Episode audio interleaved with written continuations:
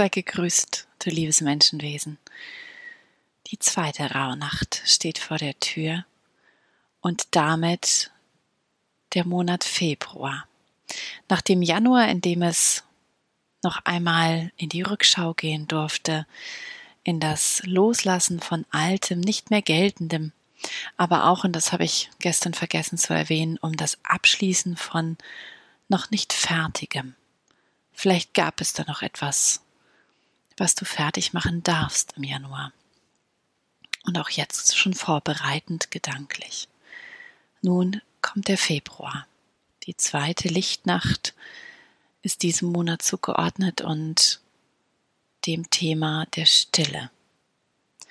Im Februar liegt eigentlich fast immer die Faschingszeit oder Karnevalszeit, wie man auch immer sie bezeichnen möchte. Und das finde ich so interessant, denn diese Zeit ist ja eine sehr laute, eine sehr im Außen stattfindende Zeit mit viel Feiern, mit viel, ja, Verkleiden, also maskieren, etwas vorgeben, was man nicht ist. Und gleichzeitig das Thema der Stille. Vielleicht auch das Thema des Friedens. Frieden in erster Linie mit dir selbst, mit Dingen, die du vielleicht an dir nicht magst, hinzuschauen, zu sagen, warum denn eigentlich nicht?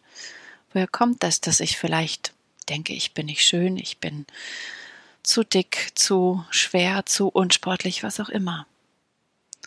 Und Frieden mit anderen Menschen zu schließen. Vielleicht gibt es da noch jemanden, dem du vergeben darfst, mit dem du Frieden schließen darfst. An diesem Tag, in dieser Nacht darfst du in die Ruhe gehen, in die Stille, in die Meditation. Ob nun zu Hause für dich oder vielleicht bei einem Spaziergang. Ich weiß nicht, ob du das kennst, dass man gerade Spaziergänge gut mit Fragen verbinden kann und der Suche nach Antworten die einem dann das Universum, die Geister, die Seelenführer, wie auch immer man das bezeichnen möchte, helfen zu finden.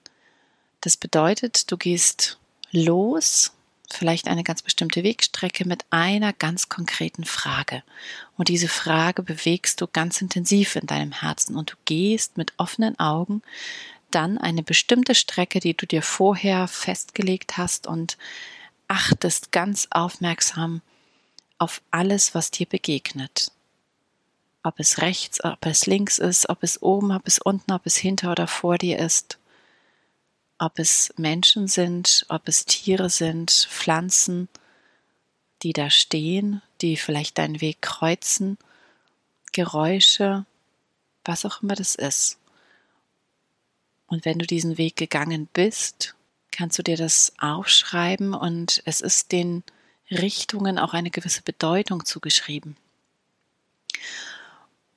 Und dann kannst du überlegen, was hat das alles mit deiner Frage zu tun? Und ich, ja, da ist es dann auch hilfreich, etwas kreativer zu sein und manchmal auch hinter die Dinge zu schauen und zu sagen, da passiert jetzt ein Fußgänger mein Weg von rechts nach links was bedeutet das jetzt, dass Menschen meinen Weg kreuzen werden oder dass Menschen kommen und auch gehen werden in meinem Leben?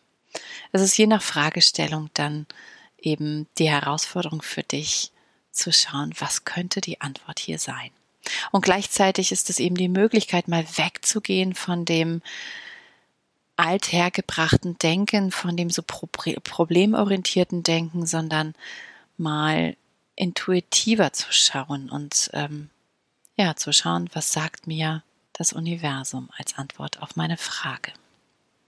Ich hoffe, dass du heute ein wenig Ruhe und Zeit für dich gefunden hast.